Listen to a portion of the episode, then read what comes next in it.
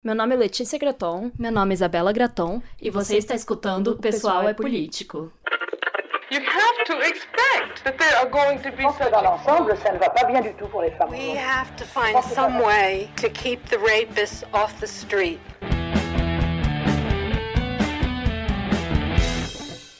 Olá, pessoal! Sejam bem-vindas a mais um episódio do Pessoal é Político. E hoje nós vamos continuar falando sobre o livro Pornland da Gayle Dines. Estamos chegando ao fim, inclusive, este é o último capítulo antes da conclusão, que é o capítulo 8. E nele a autora vai explorar todas as problemáticas relacionadas à pedofilia na pornografia. Oi, gente. Sim, neste episódio nós vamos entrar mais a fundo nesse tópico que é bem pesado, então, obviamente, já fica aí o aviso de gatilho, né? É óbvio que se esse é um tema extremamente muito sensível assim para você, tá tudo bem pular esse episódio. É claro que a gente prefere que vocês ouçam, mas não é um tema fácil. Assim, eu sei que mexe com várias questões, né? Eu sei que é muito complicado para algumas pessoas ouvir. É claro que a gente não vai entrar em descrições gráficas e desnecessárias. É um capítulo difícil de ler, mas também não dá para ser evitado, né, gente? Porque tá aí, então, cara, não dá pra gente fingir que esse problema não existe. E como nós duas, a gente não é afetada pessoalmente por isso, eu acho que talvez seja mais fácil pra gente falar sobre ah, é, isso, com né? certeza. A gente não foi. Então, fica aí o aviso, se for muito pesado para você, não ouça, porque é complicado. É importante sempre dar esse aviso, né? Porque, cara, infelizmente a gente sabe que muitas mulheres são sobreviventes, né? Muitas, obviamente, não falam sobre isso, porque não é algo que você vai sentar na mesa de um bar e, e ficar discutindo tão abertamente. Mas se a gente tem noção né, das estatísticas de abuso sexual infantil no Brasil e no mundo, a gente sabe que é muito provável né, que diversas mulheres adultas tenham passado por isso. Então é isso, né? Como a Letícia comentou, se você vai se sentir mal ouvindo essas coisas, é melhor não escutar o episódio, porque nós vamos. Claro que a gente vai passar a maior parte do episódio, né, não falando sobre pornografia infantil de fato, né? Mas sim sobre um outro tipo, que é a pseudopornografia infantil, de acordo com uma, uma definição da própria Gayle Dines, né?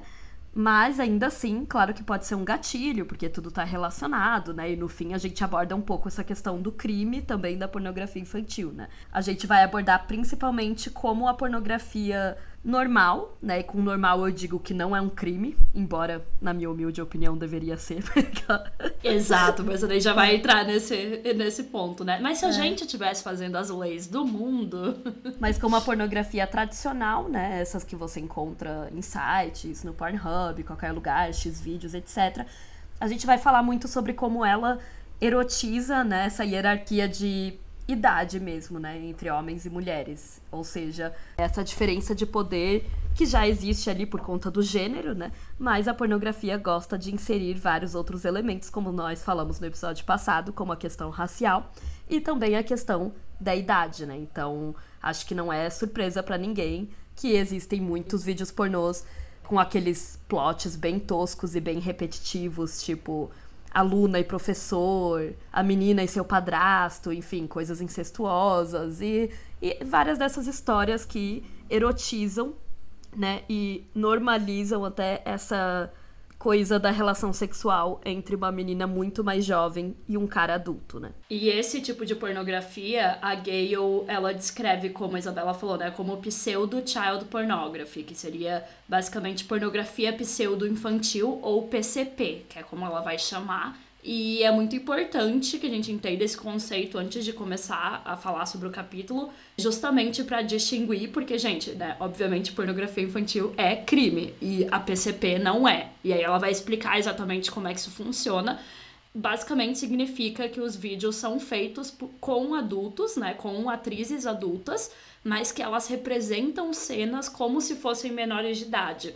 Ou seja, elas erotizam o fato da mulher do vídeo ser adolescente. Então, são mulheres que têm mais de 18 anos Inclusive, quando é feito com produtoras, eu sei, pelo menos pelo que eu já ouvi falar, né? Elas têm que realmente mostrar a identidade das meninas. Claro que pode ter muita menina que usa identidade falsa, a gente não sabe, mas no geral as produtoras se preocupam com isso porque realmente é uma questão de lei, né? Não é como se elas fossem boazinhas, mas a gente sabe que é uma questão de lei, as meninas têm que ter pelo menos 18 anos, mas elas interpretam adolescentes ou pré-adolescentes. Então é esse o ponto que a gente vai falar, né? A gente poderia ainda entrar no debate sobre meninas que acabaram de completar 18 anos, né? Que para quem assistiu o Hot Girls Wanted, sabe que muitas delas são aliciadas antes mesmo de terem 18 anos, quando elas têm, tipo, 17, 16, pra ser, tipo... E ficam esperando é, até ter. Pra ser, tipo, ah, assim que você completar 18, venha trabalhar comigo pra fazer pornografia. É, gente... Enfim, tem todo o debate aí também, né? Porque qual que é a diferença entre uma menina de 17 e 18, né?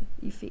Também a gente pode entrar na questão, que não é, não é a questão desse episódio, mas também tem um outro debate relacionado a, por exemplo, OnlyFans, vender pack, essas coisas que são coisas muito menos, menos regulamentadas, digamos. Aqui não estou defendendo as produtoras, mas é óbvio que se existe uma produtora, elas vão tomar mais cuidado com isso. Agora, por exemplo, um site que nem OnlyFans, muito provavelmente deve ser fácil você mentir ah, sua é? idade, tem tá um, Tem uma matéria toda é... da BBC sobre uma menina que usou acho que o passaporte da avó dela ou da mãe dela para criar a conta no OnlyFans. É, então, galera, isso sem contar com sites tipo, por exemplo, o Twitter, que né, não bane pornografia, e uma pessoa de 13 anos pode ter uma conta do Twitter. Então, assim, ok, claro que se uma pessoa de 13 anos posta uma foto dela na internet, isso é pornografia infantil e é errado, mas o ponto é, até alguém levar isso pra polícia, até isso ser denunciado, até saberem que essa pessoa tem 13, 14 anos. Enfim, é muito mais complexo, né, gente? Então, assim, tem várias problemáticas que a gente poderia entrar, mas elas não são o ponto desse capítulo. O ponto desse capítulo é falar sobre a PCP, que é esse pseudo child pornography, e como ela romantiza essas relações entre adultos e meninas mais jovens, né? Meninas adolescentes. O impacto que isso tem, levando em conta a cultura da pedofilia como um todo, né? Que obviamente não é só a pseudo-child pornography, é tudo que está aí. E a forma como a gente vê adolescentes, né? Tipo, e a forma como essas adolescentes se portam no mundo hoje em dia, considerando que elas já crescem numa, numa indústria extremamente, né, planificada. Mas antes de começar a falar sobre tudo isso, vamos para os nossos avisos né, iniciais aqui, como eu sempre falo, né, vou dar alguns breves recados. O primeiro é que você pode apoiar o nosso trabalho lá em apoia.se pessoal e político. Se você tiver interesse, se você tiver aí um valorzinho, a partir de dois reais você já pode apoiar o nosso trabalho. Então entre lá e descubra todas as recompensas que você pode ganhar. E, além disso, se você tem interesse em participar da próxima turma do nosso curso sobre indústria pornográfica ou do nosso mini curso sobre OnlyFans, que vai ser lançado agora em fevereiro, entre lá no nosso site, pessoalpolitico.com.br e se cadastre para a lista de espera ou já se cadastre no curso, né? Porque já tá rolando, aí você já pode se cadastrar no, no mini curso que vai ser sobre OnlyFans. Então tem tudo a ver com o que a gente vai falar aqui nesse episódio hoje. E no final a gente também vai reforçar aí essa, esse aviso. Mas é isso, vamos para o livro então. A Gale vai começar esse capítulo criticando algo que muitas feministas sempre pontuam, né? Que é o uso de fotos sexualizadas de meninas, principalmente pela indústria da moda e da publicidade, né? Então, a gente tem um vídeo lá no nosso perfil do Instagram, inclusive, falando sobre aquele caso da Balenciaga, né? Que foi super recente. Sim. Né, bem explícito, mas ela vai citar vários casos que poderiam até ser meio que, tipo, assim, menos explícitos, menos escancarados, né, do que esse da Balenciaga e que são mais antigos também, né? Por exemplo, o da Brooke Shields, que é bem famoso, aquele anúncio do, da Calvin Klein, que eu acho que é dos anos 80, que ela tinha, tipo, 15 anos e ela basicamente estava no outdoor, no, nos anúncios e tal da Calvin Klein, com a frase extremamente sugestiva, né, que era sabe o que tem entre eu e a minha calça jeans, né, da Calvin Klein? Nada. Ou seja, meio que dando a entender, né, que ela está ali sem calcinha, etc, e já fazendo uma sugestão, uma coisa ali maliciosa com a imagem de uma menina de 15 anos. E além da Brooke, a gente tem várias outras famosas, ela vai citar a Dakota Fanning, a Reese Witherspoon, a Miley Cyrus, todas essas que começaram a ficar famosas quando eram mais novas, né? E que em diversos momentos foram extremamente sexualizadas por campanhas publicitárias, por campanhas da moda. E, enfim, gente, vocês sabem também, vídeos, né? A gente pode ver isso com muita clareza na cultura pop, seja ela brasileira ou internacional, né? Infelizmente. Pois é. É isso, né, gente? A gente sabe que essa hipersexualização de adolescentes, infelizmente, não ficou lá nos anos 80 como a gente pode notar até pelas séries recentes e pelas cantoras pop jovens, inclusive as séries, é, eu pensei muito nisso também quando eu tava lendo o capítulo, elas fazem algo parecido com a pornografia, né, de certa forma, porque é... elas também colocam adultas para interpretar adolescentes é e e já vi muitas pessoas problematizarem, com razão, séries como, por exemplo, Euforia, ou até Glee, que a gente assistia na nossa pré-adolescência, né? Porque o que as séries norte-americanas fazem é colocar mulheres adultas, né? Já, enfim, com corpos super padronizados e, enfim, super bonitos e desenvolvidos no papel de meninas de tipo 15, 16, 17 anos, sabe? Então a gente com, sei lá, 12, 13 anos estava vendo a Naya Rivera interpretar a Santana em Glee, sendo que ela já tinha quase 30, tipo, e aí ela tava lá com aquele corpão e usando aquelas roupinhas, então assim eu acho que é uma questão cultural no geral, sabe? Não é só da pornografia. Hollywood tem uma coisa muito parecida, porque você não pode, tipo, você pode, obviamente, colocar crianças para trabalhar, mas elas têm é um regime. É, elas têm um regime de trabalho diferente, porque elas não podem trabalhar igual os adultos. E você não pode sexualizar elas, não é mesmo? Da mesma forma. É, né? É muito então, mais contra querem... E aí Exatamente. a gente já começa a perceber como é muito fácil, né? Achar brechas na lei. Não é achar brechas, mas é tipo, é muito fácil você contornar leis, né? Então, tipo assim, por exemplo, nos Estados Unidos, né? Aqui é menor de 14, que aqui a idade de consentimento é ridícula, né? 14 anos. Mas lá nos Estados Unidos, na maioria dos estados é 18, por exemplo. Mas é muito fácil você contornar isso, é como a Letícia falou. Você pega, ah, vai retratar meninas de 15, 16 transando na ficção e muitas vezes transando com homens adultos também, né? Que várias séries gostam de usar esse. Pretty Little Liars. Pretty Little Liars, etc. Gosta de usar esse plot. E aí você vai pegar uma, uma menina que é para ser adolescente na série, mas a atriz tem quase 30 anos, como a Lê comentou.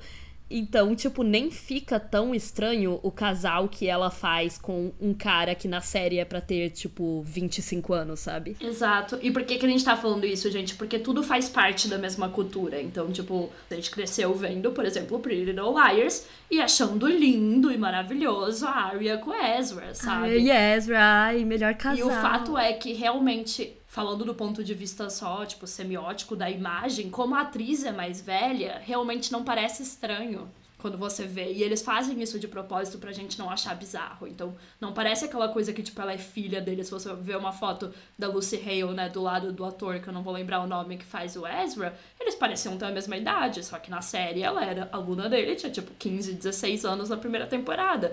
O fato é que a gente normaliza essas narrativas, Sim. né, há muito tempo. E, cara, isso tem tudo a ver com a pornografia. Porque se você parar pra pensar, se a gente já está acostumada com essa ideia de que adolescentes são super sexuais, né? São pessoas que, nossa, estão uhum. transando a hora toda, porque é isso. E que podem decidir, né? Que elas têm completamente.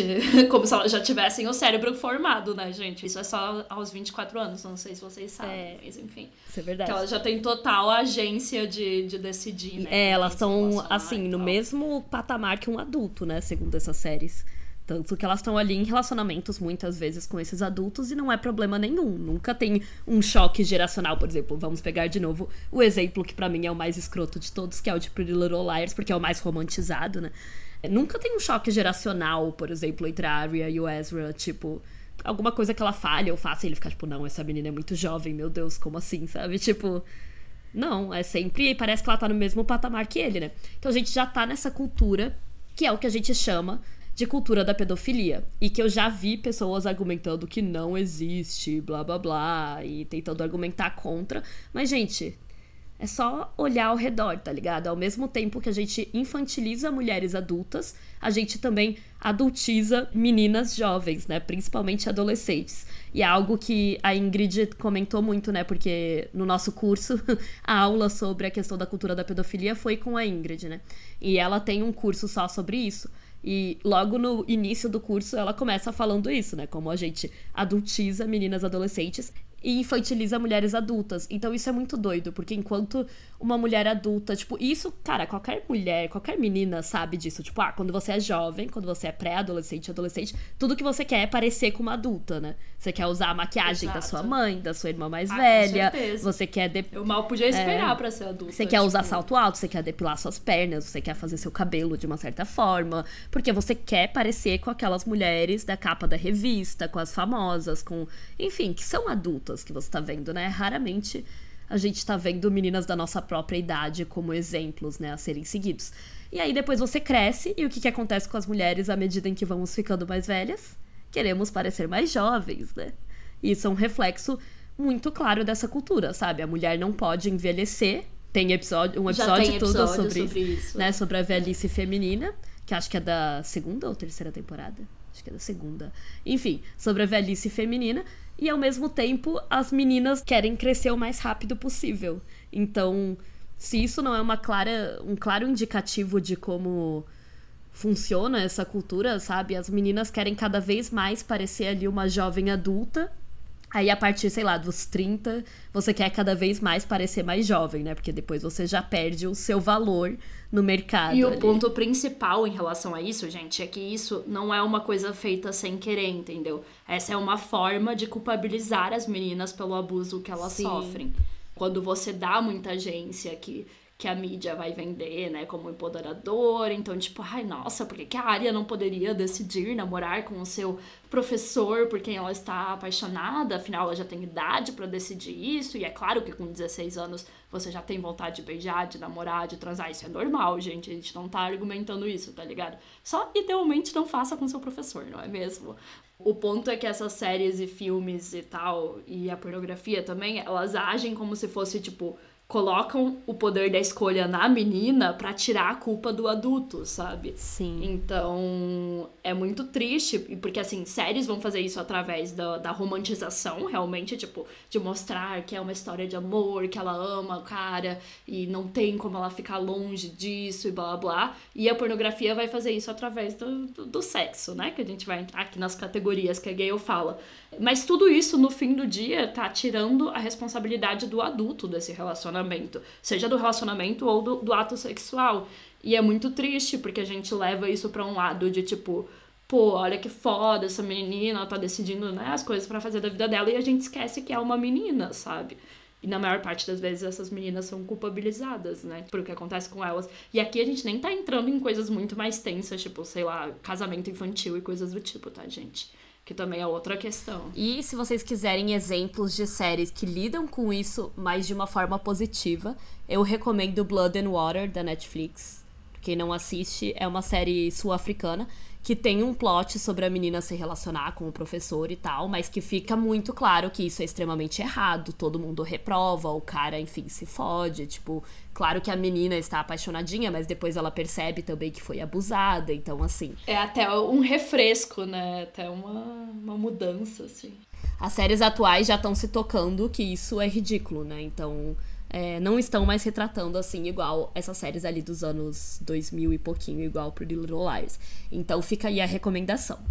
E sobre essa relação né, com a cultura pop, a Gale vai falar na página 142. Enquanto a cultura pop começa a aparecer cada vez mais pornográfica, a indústria pornográfica atual teve que se tornar mais hardcore como forma de distinguir seus produtos daquelas imagens encontradas na MTV, na Cosmopolitan e nos outdoors. O problema para os pornógrafos é que eles estão ficando sem novas maneiras de manter os usuários interessados.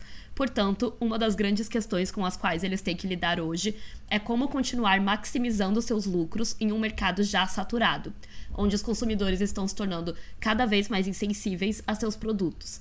As soluções para eles são as mesmas que para todos os capitalistas, encontrar formas inovadoras de expandir as participações do mercado e as receitas nos mercados existentes, atrair novos clientes e encontrar novos segmentos de mercado e canais de distribuição. E aqui eu fico pensando, ela, esse livro foi lançado em 2010, né, galera? Imagina hoje o quanto esse mercado já está muito mais saturado. Ou seja, né, o que ela tá falando é que a indústria pornográfica ela precisa encontrar novos segmentos, né? Pensar em coisas diferentes para atrair os consumidores E como que ela vai fazer isso, né? Sendo que parece que tudo que é legalizado já existe no pornô mainstream. Então, de acordo com a Gale, foi essa busca por algo novo para instigar o consumidor que fez a indústria lutar pela mudança de uma lei bem importante, que é a Child Porn Prevention Act, ou Ato de Prevenção à Pornografia Infantil. Se eu não me engano, é essa lei que estava naquela foto lá do Rua de Balenciaga. Foi, foi, foi. Porque esse foi o, o, caso Ashcroft versus Free Speech Coalition. Não sei se foi esse ou se foi isso. o Miller. Mas de qualquer forma é parecido hum. com isso. Enfim, gente, bizarro. E se vocês não sabem do que a gente tá falando, como a Isabela falou no começo do episódio, tem um vídeo sobre isso lá no Instagram. Mas enfim. É, como nós comentamos né, em outro episódio, existe um lobby da indústria pornográfica chamado Free Speech Coalition. Foi esse grupo que ganhou um caso em 2002 chamado Ashcroft versus Free Speech Coalition, no qual a Suprema Corte declarou que o ato de prevenção à pornografia infantil era inconstitucional, porque a definição de pornografia infantil, qualquer representação visual que apareça ser de menor envolvido em conduta sexualmente explícita, era ampla demais. Ou seja, gente, a partir daí, a lei passou a considerar que pornografia infantil era apenas no caso em que as imagens eram necessariamente feitas por menores de 18 anos, né? Não que parecessem ser menores de 18 anos. Isso significa que passou a ser completamente legal gravar um vídeo pornô com uma atriz adulta, mas que ela parecesse ser adolescente, que é isso que a gente tá falando aqui desde o começo do episódio, né? Onde a menina é infantilizada na cena, tipo, com acessórios, com roupas, ou na própria cena mesmo, com né? Com os plots mesmo. Apesar da pornografia não ter muito, mas tem né? Um plot, assim, no texto do é, site e tal. E aí isso passou a ser legal, porque antes não era. Tipo, a, a princípio não era pra ser, entendeu? Na definição de pornografia. É porque antes tinha a palavra pareça, né? Que pareça Exato. ser uma pessoa de menor de 18 anos. E aí, com essa mudança, eles tiraram a palavra pareça para ser que é com uma pessoa menor de 18 anos. Isso abre brecha, por exemplo, para você também fazer pornografia com imagens geradas por computador, tá ligado? Tipo, desenhos e uhum. tal, que não tenha pessoas, mas que seja com inteligência criança. artificial hoje é. em dia, né? Que tá super Exato. em alta. Um exemplo disso que a Gayle vai falar é a série de vídeos Barely Legal da Hustler, aquela revista que a gente já comentou aqui, que mostrava meninas extremamente jovens. Como o próprio nome diz, barely legal significa uma menina, tipo, ah, que acabou de fazer 18. Basicamente é, tipo, meio que uma tradução, tipo, quase não legal, digamos, tipo assim. Quase não 18 anos, tipo, hum, acabou de fazer 18 anos, tipo, uh, ai gente, ai. que transgressor, não é mesmo? Enfim. É, isso foi claramente uma vitória para a indústria pornográfica, né? Porque possibilitou que esses produtores pudessem fazer vídeos, filmes, etc., usando essa temática da menina adolescente, que, assim, gente, não é que não existisse até então, mas que, segundo a Gale, se tornou muito mais comum a partir dessa mudança na lei, porque faz sentido, né? Se antes eles poderiam fazer isso e se encrencar com a legislação, eles não iam arriscar tanto, né? E a partir daí, esse gênero, né? Porque é um gênero total. Se você vai no Pornhub, por exemplo, o termo teen ou em português novinha, é sempre um dos mais procurados todos os anos. E já é considerado um gênero da pornografia, a pornografia adolescente, né? A partir daí, ela se tornou muito, muito, muito mais popular. Como a gente sabe, né, foi uma vitória para os pornógrafos e claramente algo negativo para nós mulheres, né? Porque foi aí que esse tipo de pornô que erotiza, né, a pedofilia e essa hierarquia, essa diferença de idade entre homens e mulheres começou a ganhar muito, muito mais popularidade. Então, a Gale vai explicar na página 143 que após essa mudança na lei, houve um aumento exponencial do que ela chama de pseudo-child pornography, né? E aí, a PCP, que a partir daí ela vai falar bastante, né? Então ela diz: Agora que a chance de processo foi eliminada, sites com mulheres infantilizadas surgiram em toda a web. Consequentemente, mais usuários têm a oportunidade de se masturbar com pseudo child pornography, né, PCP, imagens de meninas, entre aspas, né, sendo penetradas por qualquer número de homens disfarçados de pais, professores, empregadores, treinadores e simplesmente velhos molestadores de crianças anônimos. Como a pornografia que usa crianças menores de 18 anos, né? A crianças de verdade. Ainda é ilegal os sites de PCP que usam adultos maiores de 18 anos para representar crianças nunca são chamados de pornografia infantil pela indústria. Em vez disso, quase todos os sites que infantilizam a artista pornô feminina são encontrados no subgênero chamado de pornografia adolescente ou sexo adolescente pela indústria. Porque é óbvio que eles não vão falar, né, pornografia infantil, porque isso é um crime. E aí eu também acho muito engraçado, porque é tipo, não, que crime horroroso, isso é coisa de pedófilos hor horríveis. E daí o cara, tipo, tá lá assistindo o PCP de boa, sabe? Sim. tipo, é muito bizarro, porque, ok, você tira a problemática da produção, que, ok, óbvio, tem que ter essa lei, a gente não tá dizendo, né, gente, que, que tem que permitir ser com criança, então, pelo menos as crianças estão protegidas nesse aspecto, mas, quer dizer, né, enfim, deveriam estar, mas aí, enfim, tecnicamente estão, mas você ainda pode representar isso, tipo você não tira a problemática tipo, do consumo, entendeu? É, é, é muito bizarro, assim, você tira a problemática só da produção, mas não de quem tá consumindo e do que isso significa pro tipo de narrativa que aquele homem gosta de consumir. E aí, no resto do capítulo, a Gale ela vai explicar né, mais sobre esse tipo de pornografia e quais subcategorias existem dentro dela.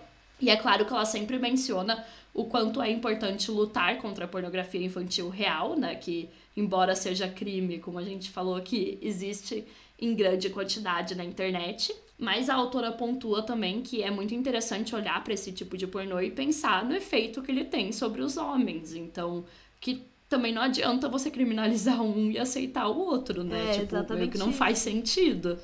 E ela tem um ponto muito interessante, porque assim, é claro que a pornografia infantil em si precisa ser combatida pelas instituições que possuem essa competência, mas nós, enquanto feministas antipornografias, que entendemos né, todo o contexto da cultura da pedofilia, também precisamos analisar esse tipo de pornô, né, que é o PCP, para entender o que ele diz sobre as mulheres sobre como as mulheres são vistas e como ele pode afetar o comportamento dos homens. Então não adianta. Até porque, gente, tipo, ninguém vai tentar defender pornografia É, infantil. isso que Tipo, eu ia é literalmente um crime, sabe? Tipo, nem faria sentido a gente.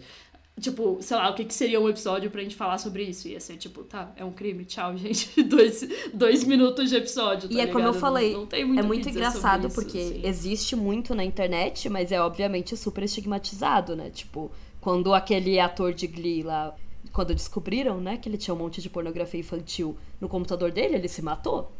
É, e, e o, o PC Siqueira foi realmente cancelado, assim, linchado, tá ligado? Pela aquela história que a gente não sabe, óbvio, gente, até hoje, se, enfim, não sei como é que estão essas investigações, tá? Mas eu só tô mencionando como um exemplo de, tipo, não existe ninguém no mundo que vai falar, não, realmente, tipo, pelo menos não. É algo que, em tese, todo mundo é contra, né?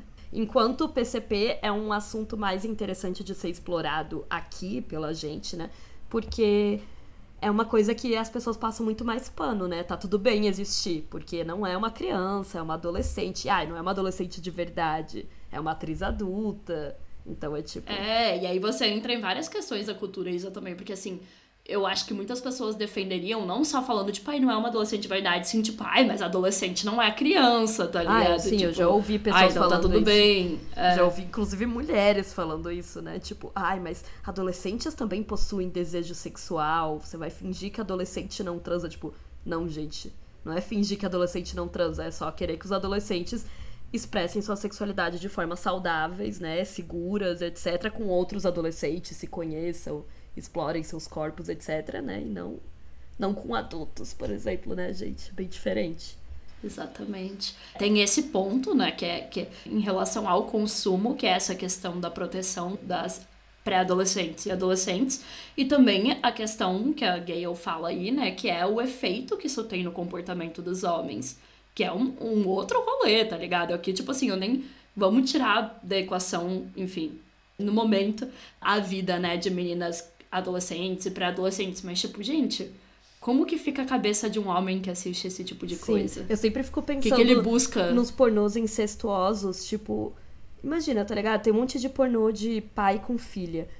Como que é a relação do pai Ou com a padrasto, filha, do né? pai que tipo, assiste isso, tá ligado? Cara, que horror. Não tô falando que ele necessariamente estupra ela, mas como que ele vê essa enteada? Como que ele vê essa filha no dia a dia? Não estou falando que ele necessariamente comete o crime, mas o que, que um cara que assiste isso e tem uma família, que muitos têm, pensam da própria família, tá ligado? Ou no dia que tiver também, né? Ou no dia que Esse tiver, É um ponto, é. assim, ou o cara que assiste esse negócio, tipo, sei lá, no dia que ele namorar uma mulher que tem filho. Naquele livro, que eu sempre cito aqui também, o Pornificados, da Pamela Paul, se eu não me engano, tem um cara que fala disso, que ele assistia esse tipo de conteúdo, e aí depois ele. Não sei se ele teve filha ou sobrinhas, alguma criança, assim, mais próxima, né? Adolescente, tipo, entrou na adolescência, pré-adolescência. E aí ele ficou, tipo, velho. Aí eu percebi que isso era muito mais problemático, porque se eu tô assistindo aquilo, o que, que eu tô pensando da minha sobrinha, por exemplo, tá ligado? E eu penso muito nisso, sabe? Tipo, as pessoas tentam defender como, ai, é só um fetiche, ai, é só uma fantasia. Mas, cara, imagina você, né? Porque, enfim, já comentamos aqui no podcast muitas vezes, a gente não cresceu com homens em casa, né? Então, graças a Deus. Graças a Deus. graças a Deus.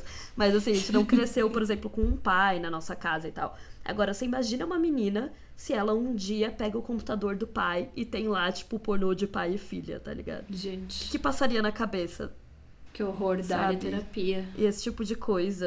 Eu fico só pensando, sabe? Uma coisa não tá desconectada da outra. Não, e não é só isso, tipo, cara, esses homens vivem em sociedade. Eventualmente, eles vão conviver com meninas Mesmo que não sejam deles, ser- né? Que não sejam filhas deles. Exato, mesmo que não sejam filhas deles, tipo, vai ser, sei lá, filha de uma amiga, vai ser uma sobrinha, uma prima, uma conhecida, ou, sei lá, quando eles forem mais velhos, eles vão, sei lá, crescer e dar aula, ou ter qualquer outro tipo de profissão que envolve contato com adolescentes e pré-adolescentes. E aí, quando eles chegam lá, eles já passaram anos assistindo esse tipo de pornografia, sabe? Então, assim, velho, bizarríssimo. É muito bizarro. E até, tipo, as expectativas que eles podem ter em relação às parceiras da idade deles, né? Que a gente entra em todas as expectativas, tipo, ai, que a mulher não tem nenhum pelo, Sim. toda, toda aquelas coisas que a gente falou, né? De De infantilizar as novo, a mulheres a adultas. adultização das meninas jovens, adolescentes, e a infantilização das mulheres adultas. Né? Isso acaba afetando pros dois lados, né? E aí, a Gale vai trazer então uma análise da pornografia, né, PCP, classificando os conteúdos em cinco categorias, que são as mesmas utilizadas por Tony Crone, um cara que pesquisa pornografia infantil. Então, esse cara, ele tem as seguintes categorias, né, que são cinco. A primeira é imagens retratando nudez ou poses eróticas sem atividade sexual. A segunda é atividade sexual entre crianças ou masturbação por uma criança. A terceira é atividade sexual sem penetração entre adultos e crianças. A quarta é atividade sexual com penetração entre adultos e crianças. E a quinta é sadismo ou bestialidade. Então, assim, começa do mais light, digamos, né? Que já é horrível, e vai para o, o mais horrível do horrível do horrível. Essas são categorias, né, que ele usa pra estudar sobre pornografia infantil real, né? Mas ela vai utilizar essas mesmas categorias pra PCP, porque ela diz que basicamente os tipos 2, 4 e 5 são os mais populares dentre a categoria adolescente nos sites pornôs, né? O 2, que é a atividade sexual entre crianças ou masturbação por uma criança. O 4, que é a atividade sexual com penetração entre adultos e crianças. E o 5, que é sadismo. No caso, é, ela vai dizer que bestialidade realmente não é uma coisa muito comum, é mais só o sadismo mesmo. Que seria, né, a violência. Como nós já sabemos, né, que a indústria pornô é muito violenta. Então ela começa a analisar cada um desses tipos. Começando pelo tipo 2, que é a atividade sexual entre crianças ou masturbação solo feita por uma criança. Ela vai falar sobre sites onde as atrizes, né, que parecem adolescentes, é sempre assim. Normalmente elas parecem, né, ter uns 15, 16 anos, às vezes até menos, né, mas é essa idade básica, tipo adolescência, se masturbam sozinhas, né? E claro que esse tipo de pornografia é mais tranquila, né? Porque pelo menos não tem um ator ali envolvido, mas ainda assim é extremamente escroto porque as mulheres estão interpretando meninas adolescentes e elas fingem muitas vezes estarem descobrindo a sua sexualidade ali na frente da câmera, né? E justamente por elas serem consideradas mais de boas é o que acaba introduzindo os consumidores a esse tipo de pornografia com meninas que parecem mais jovens, né? A PCP. Seria tipo assim, ai, sei lá, tô entediado aqui do sexo comum. Ah, eu vou ver um desses sites de teens, de, de jovens, de novinhas. Daí vou começar com isso, que é algo mais tranquilo, né? Daí vai partir para coisas um pouco mais avançadas, porque é sempre assim com a pornografia, né, galera? Então, as atrizes elas fingem ali, né, que elas são novinhas, que elas são adolescentes, e isso acontece muitas vezes no uso das roupas ou até mesmo dos acessórios que tem, né? Então é muito comum você ter, por exemplo, uniformes escolares, acessórios tipo ursinhos de pelúcia, coisas que representam sei lá, o quarto de uma menina novinha, né? A menina normalmente está 100% depilada, né? Algo que a própria Gale diz que, na verdade, já não é mais um indicador, né, da pornografia PCP, já que hoje em dia é muito comum que as mulheres estejam sempre totalmente depiladas, mas o principal aí é que a construção dessa narrativa e do set, sabe, de toda a imagem, como a Letícia tinha falado antes, né, remete a uma menina muito jovem. E aí, às vezes, tem até uma infantilização exagerada, sabe? Tipo, sei lá, uma menina de 15 anos não vai estar tá com um ursinho de pelúcia no quarto, talvez. Mas nesse vídeo eles colocam para que você saiba que ela é muito nova, muito inexperiente, né? Tipo, está se descobrindo, ela é muito jovenzinha. Então, eles até dão uma exagerada nesse sentido, né? E aí, segundo a autora, o uso de termos mais gentis em sites de PCP é um método de preservar a noção para o usuário de que essas garotas são de alguma forma diferentes do resto das mulheres que povoam o mundo da pornografia, pois elas ainda não são prostitutas esgotadas que merecem abuso. Então, um ponto muito curioso, né, que a Gayle vai comentar, é que nesse tipo de site, normalmente, o texto que acompanha os vídeos e tal fala que as meninas são tipo, ah, essa menina, ah, essa lindinha, sabe? Tipo, meio que parece que tá elogiando ela, o que é muito estranho, porque normalmente esses textos diz tipo, essa puta, sabe? Normalmente é uma coisa super violenta, né? Já xingando a mulher. Exato. E aqui não. Ó. Na verdade, essas são as únicas meninas da pornografia que são poupadas. É, que são né? poupadas de serem atrizes, chamadas de, de putas, é. vadias e não sei o que lá. Porque o intuito desse vídeo é como se você estivesse vendo uma menina de tipo 14, 15, 16 anos se tocando pela primeira vez e tipo perdendo a sua inocência ali na frente da câmera. Pra manter essa tipo, aura. Tendo o primeiro orgasmo. É, esse, tem até uns assim. que são assim, ah, o primeiro orgasmo da menina. E aí, para manter essa aura de, tipo, inocência, de, e daí para levar pra perda da inocência, né? Porque esse é o ponto principal.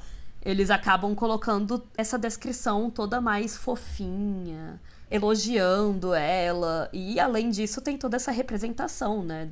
Tanto do, do set, das roupas, etc., quanto também da própria menina, né? Que normalmente é uma menina um pouquinho mais magrinha, mais pequenininha, com peitos menores, esse tipo de coisa. No próprio físico dela, né? E é esse o intuito desses vídeos, assim. Eles podem parecer que são pornografias mais tranquilas, entre aspas, porque não são violentas normalmente e não tão xingando a menina de vadia, não sei que lá, mas é tudo porque tem essa aura, né, de vamos ver a menina perdendo a sua inocência e aí se transformando nessa vadia que as outras mulheres são, né? Exato. E também porque tem que parecer ser realista, né, digamos. Então eu acho que tem esse esse viés, assim, e também porque como é a categoria em que ela tá sozinha, geralmente, né, para que fique mais realista, para que mostre, tipo, ai, olha como ela tá descobrindo a sexualidade, e é uma coisa realista, digamos, né, que acontece igualzinho na vida real, aí eu acho que faz sentido também ainda não ter esse tratamento mais agressivo, sabe? Porque é bem isso, assim, tipo, é meio que pra ela mostrar. Ai, não, mas no fundo ela é que nem as outras, entendeu? Então. Que, que vai ser a temática de todas as categorias, já, já adianto. Mas aqui é um pouquinho mais, assim, light, digamos, entrando na temática. Exato. E o que a Gayle vai comentar é que esses sites, que normalmente se chamam, tipo, solo teen, masturbação teen, sei lá o quê, são uma maneira mais gentil de apresentar e introduzir o usuário ao PCP, né? A pornografia PCP. Porque a ausência de um cara ali mais velho na imagem permite com que os pornógrafos possam construir essa história para que o usuário se veja ali, mas ao mesmo tempo não se sinta ainda, tipo, ah, um pedófilo, entendeu? É, e também porque daí, se ela tá sozinha, tipo, ah, então ela decidiu fazer isso Exato. sozinha, sabe? Não tem. Tá dando muito mais a impressão de, tipo, ai, ah, ela está descobrindo a sua sexualidade. Porque, querendo ou não, é assim que nós descobrimos nossa sexualidade, né? Na juventude. Normalmente nos masturbando, né? Sozinhas. Não Sim. na frente de uma câmera. E eu acho e tira essa culpabilização e também dá essa ilusão de que, tipo, ah, ela quer fazer Exato, isso. e sabe? aí o cara não se quer, sente Então não tem nada de errado de eu ver, sabe? Então, então não tem nada de errado, exato. O cara não se sente culpado em estar vendo supostamente uma adolescente, né? Que seria, sei lá, da idade da filha dele, da sobrinha, da enteada. Porque, pô, se ela tá ali, ela quer. Ai, que bonito, ela está descobrindo a sua sexualidade. Então dá pra ver que é algo mais.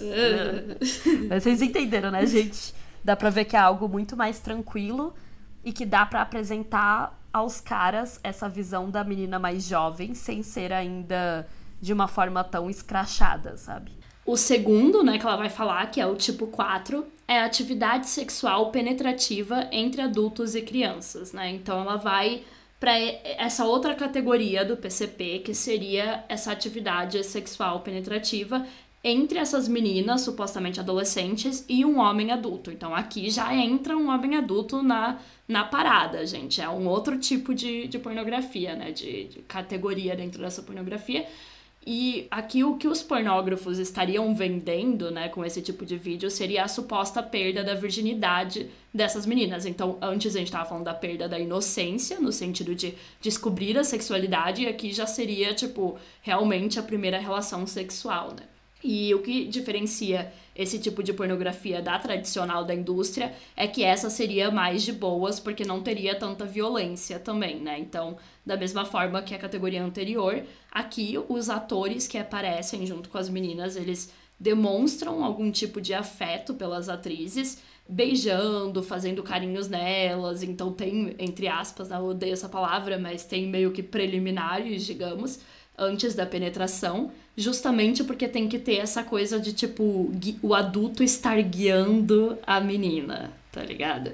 Então, sim, por um lado é relativamente entre várias várias aspas, a gente poderia pensar que é melhor, porque tem menos violência, mas por outro, né, o que a autora explica é que esse jeito mais entre várias aspas carinhoso é também uma outra forma de tirar a culpa do adulto que estaria transando com a jovem e fazer com que o consumidor acredite que aquilo ali é realmente uma cena de uma menina perdendo a virgindade, né? Então seria uma coisa um pouco mais humanizada, digamos, tipo, mais para parecer mais real, né? Porque eles só conseguem vender isso se o público realmente acreditar que aquilo ali é a primeira vez da menina. E aí, por isso, ela é tratada diferente das outras mulheres da pornografia, como a gente já falou. E também tem uma coisa que a Gale fala, que é a questão de, tipo, a rotatividade de atrizes, né? Como essa é a primeira vez, esses sites sempre colocam atrizes novas. Porque não faz sentido, tipo, pro consumidor, ah, mas eu já vi um vídeo com ela, então como que essa é a primeira vez dela, sabe? É que tem que Então, manter essa ai, gente, ilusão, né? Exato. Eu não consigo imaginar, tipo, os caras que consomem essa merda sem serem, tipo, extremamente burros, assim. Então, eu fico pensando que muito deles, tipo, nem ia perceber, mas, enfim. É. Mas também tem os que são, tipo, tão é, fãs que iriam Exato. com certeza perceber. Então, E aí a gente pode entrar também em toda a análise sobre a virgindade, né? E a perda e como isso é considerado, tipo, o que isso significa na sociedade. é o que isso né? significa na sociedade como um todo e o que isso significa assim na pornografia, tipo, ai, você estar vendo isso pela primeira vez. E a Gale vai citar vários, vários sites que tem isso como premissa do site, tipo, veja essa menina perdendo a virgindade dela. E é toda aquela coisa de você ser o primeiro, sabe? Do cara ser o primeiro pau que vai entrar nela. Faz- fazer xixi no poste, É, né? Marcar exato. território, basicamente. E a partir daí você vai transformar ela daquela menina jovenzinha inocente na vadia que ela é de verdade, que todas as mulheres são, né? Segundo a pornografia. É, e vamos combinar que a sociedade, no geral, já trata a virgindade de uma forma muito bizarra, né? Tem o lado super puritano e o rolê de, tipo, se guardar para casamento. Então já é um conceito que, infelizmente, né, acaba tendo muito peso na vida das mulheres. Onde a gente considera, enfim, eu acho que todo mundo que cresceu lendo Capricho sabe também, nossa, sempre tinha aquelas coisas tipo, ai, as pessoas vão perceber no meu corpo que eu perdi a virgindade, e sempre tem esse tipo de mito, né, muito bizarro ao redor da virgindade da menina, né, obviamente do homem, foda-se, mas da mulher é sempre uma grande questão, né, em relação a quem ela é, e, e não é visto na nossa sociedade como tipo, cara, Só você tem uma nova experiência, sabe? Tipo, não é nada demais, não muda quem você é, não muda o seu corpo, não muda o seu caráter, não muda a sua Sim. personalidade, tipo, é só uma nova experiência de vida. Também não deveria ser necessariamente só a experiência da penetração, né? Enfim, esse é um outro papo, mas. É, não, com certeza, tem vários pontos. Aí entra toda aquela coisa do, do cristão que acha que ainda é virgem, mas já fez É. de coisa. Enfim. É, da questão do Mas, rompimento cara, do é- ímen e tal, que é outra coisa que É. aparece muito na pornografia, né? Como a Gayle vai comentar. E todas as nossas noções a respeito disso da sociedade tem, tipo, muito mito horrível que só deixa meninas extremamente ansiosas Sim. e. Enfim, é horrível, gente. E a pornografia não está ajudando, como é em todos os casos, né? E aqui é um deles. E é interessante ver como ela, tipo, se alimenta desses mitos e também alimenta eles, né? É um ciclo, assim, né? Ela se aproveita disso. E aí é muito triste, porque a gente tá numa sociedade onde, tipo, as pessoas sabem pouquíssimo sobre isso e o que elas ouvem é extremamente puritano. Então, tipo, sei lá, na sua família, sua mãe fala como se você tivesse que ser virgem até o casamento. E daí, tipo, as crianças já não têm esse aprendizado dentro de casa e daí vão pra internet e encontram essas merdas. É, né? imagina uma menina pesquisando lá, nossa, eu tô com medo de perder minha virgindade. Aí vai pesquisar e encontra esse tipo de vídeo, sabe? Ai, ai. Que horror. Nossa, ainda bem que na nossa época não tinha essas coisas. Quer dizer, até tinha, eu acho, mas não, não no nível que tem hoje. A gente não é tão velho assim, gente. mas... Do jeito que eu falei, pareceu que a gente, tipo, foi adolescente nos anos 70, tá ligado? 80. É, não, era assim, anos não- 2000 já, é galera. assim. Mas assim. Mas enfim, aí voltando aqui para o capítulo, o que a Gale vai explicar é: se ele se comportasse como a maioria dos homens na pornografia, né, o ator, ele se revelaria um explorador violento e manipulador de meninas menores de idade. Uma imagem que destruiria a história cuidadosamente elaborada dele como um professor terno, conduzido gentilmente uma inocente mas madura e pronta menina através deste importante rito de passagem. Nesses sites, qualquer tipo de texto, imagem ou ato sexual que remotamente sugira coerção situaria o usuário como um co-conspirador em um cenário que poderia ser lido como o estupro de uma menor. Um papel que muitos provavelmente achariam desconfortável e isso poderia impedi-los de voltar para mais. Então é a mesma coisa que a gente falou na categoria anterior, né, gente? eles têm que dar a entender que, tipo, a menina quer, porque afinal, realmente, tipo, quando muitas vezes a gente realmente quer perder a nossa virgindade na adolescência, tipo, isso pode existir, tá ligado? E eles se aproveitam disso pra dizer, tipo, ai, já que ela quer, e daí, tipo, o adulto está guiando ela durante esse momento, e não como um E por um isso que eles não abuso. podem ser muito violentos nesse caso, igual eles são na pornografia Exatamente. tradicional, porque como ela ainda não é a puta, né, da pornografia tradicional, eles precisam ser mais gentis, precisam ir com calma, ensinando esta menina jovem o que é o sexo. Essa que é a Até pra parecer mais realista, né? Porque é aquela coisa, tipo, se eles já chegassem, tipo, xingando, ia ficar, tipo, super irrealista que a menina ficasse, tipo, ah, de boa, sabe? Porque se ela nunca viveu aquilo, ela ficaria desconfortável, ela- enfim, né? Ela choraria, ela ficaria mal. Então, pra parecer o mais realista possível, eles fazem, tipo, de uma forma mais, ah, carinhosa. E aí ela dá um exemplo de um dos sites mais famosos que se chama defloration.com. Não, esse eu achei bizarro, gente. Que promete achei bizarro. mostrar meninas perdendo a virgindade e ele se descreve como o primeiro site sobre virgindade desde 1998. Uau, que título. E tem na sua. Uhum, Parece tipo nos restaurantes, sabe? Tipo, desde tal Uau. ano. E tem na sua página inicial uma imagem de duas mãos abrindo uma vagina para que o usuário possa ter uma visão clara da genitália interna, que retrata, afirma o site, um ímen intacto. Mas isso é muito estranho, porque eu tava pensando nisso quando eu li, e eu fiquei pensando, cara, eu não sei como é que é um ímen intacto, tipo, eu nunca parei pra. Como assim, velho? Quem é que. Por que, Quem é que teria alguém vai ver isso, Tipo, tá ligado? Tipo, isso é um, que é um exame ginecológico? Tipo, não faz. Não, é muito Não faz bizarro sentido, as cara. pessoas são, são apegadas ao rolê do ímen. É tipo, gente, pelo amor de Deus, é um negocinho ali, tipo, velho, tem mulher que vai ter a vida inteira, É, tem o sabe? rolê do ímen complacente, tem um monte de coisa. Então, Sim. tipo assim. Que, velho? Além desse site ser, óbvio, horrível, né? Extremamente pedófilo, se a gente parar pra pensar, também é tipo bizarro com relação a tipo biologia, sabe? Tipo, tipo Sim, e, e, de novo, é, como eu falei da questão dos mitos da virgindade, tipo, ele continua reforçando esses mitos que são super prejudiciais para as meninas, sabe? Então, assim, né? Eu sei que esse não é o pior problema dele, gente. É claro que a questão do abuso em si é o pior, mas é uma coisa que eu fico pensando. Uma coisa assim, que não tipo... entra na minha cabeça sobre a pornografia é quando tem esse tipo de site, imagem e vídeo e tal, que é tipo muito sobre, tipo, o interior da vagina da mulher, tá ligado? Tipo, não é nem, tipo, a vulva, é, tipo, a vagina. Eu fico assim, gente, da onde que isso é sexy, tá ligado? Eu não entendo É como eu falei, pra mim isso é um exame ginecológico, não é... Não é algo sexy, não é algo, tipo... Pra mim isso só a ginecologista que tem que ver, tá ligado? Essa questão do ímã e tal. Agora, da onde que isso é sexy, excitante, enfim ridículo. É que nesse aspecto, os pornógrafos são muito iguais aos conservadores, né?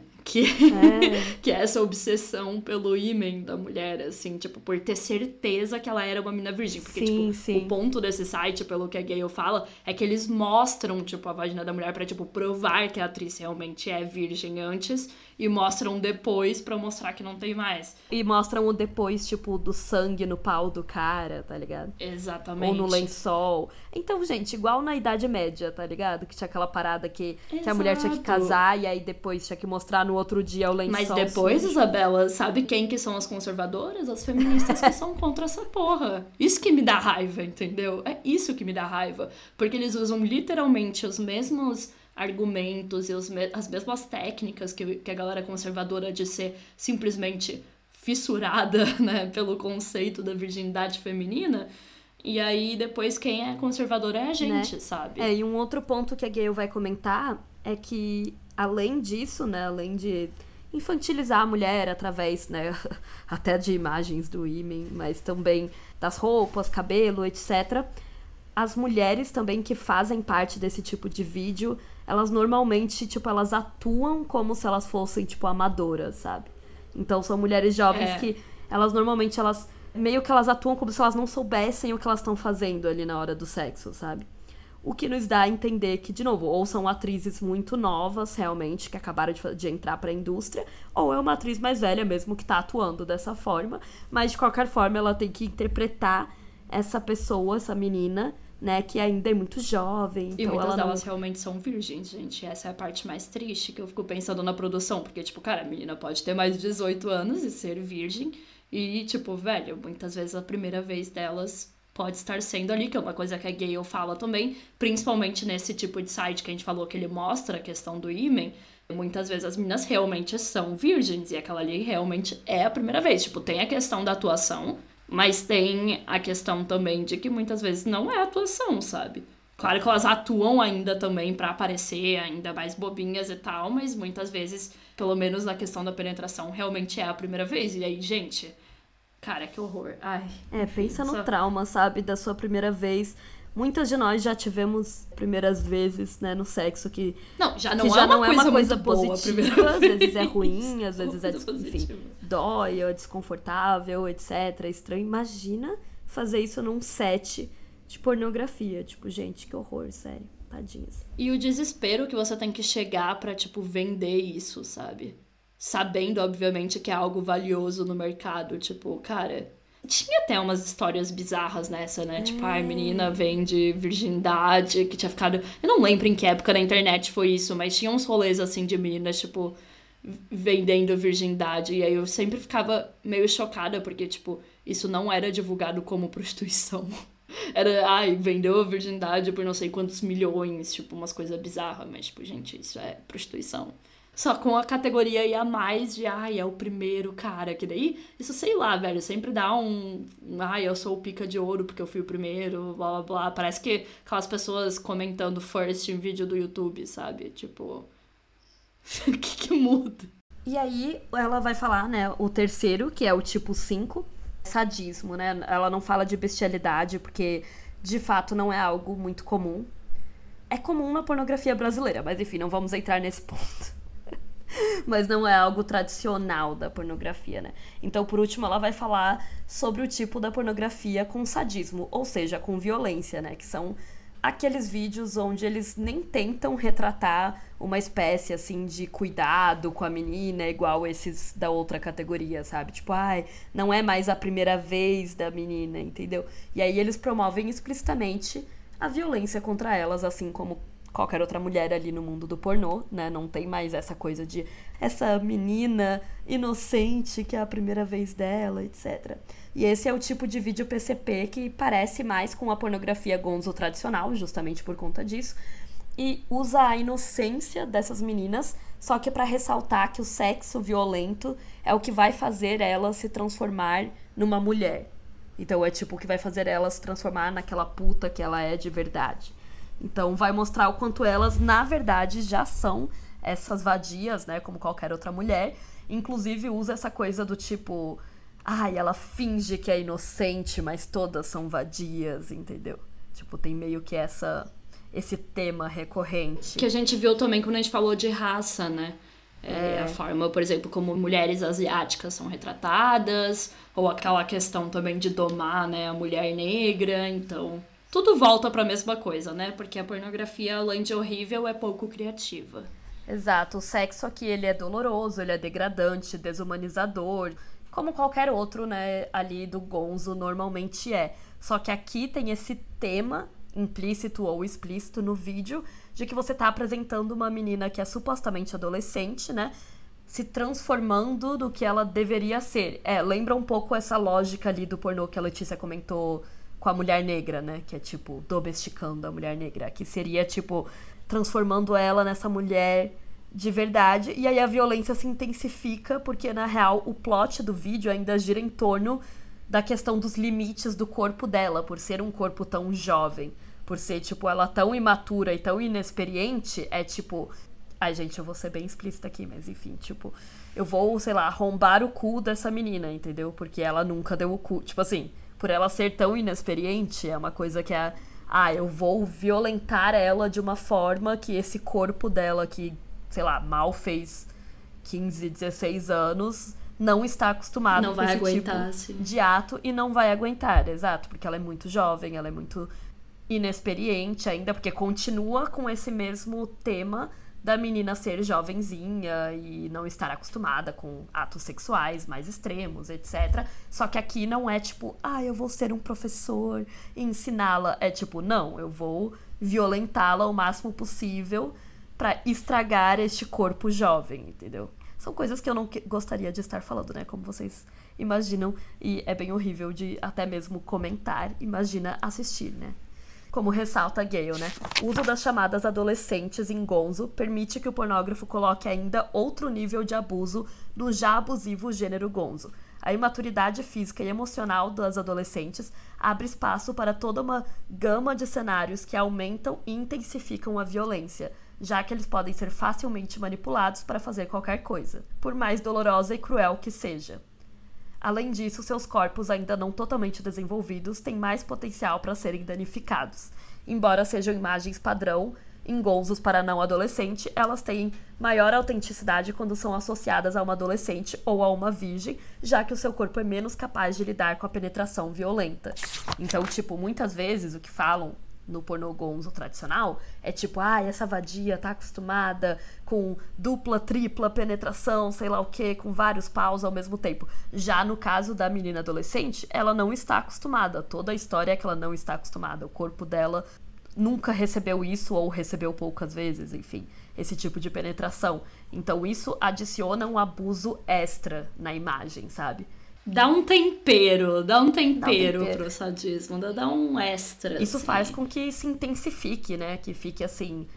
E além dessa questão da imaturidade, que como a Gayle comenta, pode intensificar essa ideia de que ela faria tudo, sabe? Porque ela quer agradar o cara mais velho.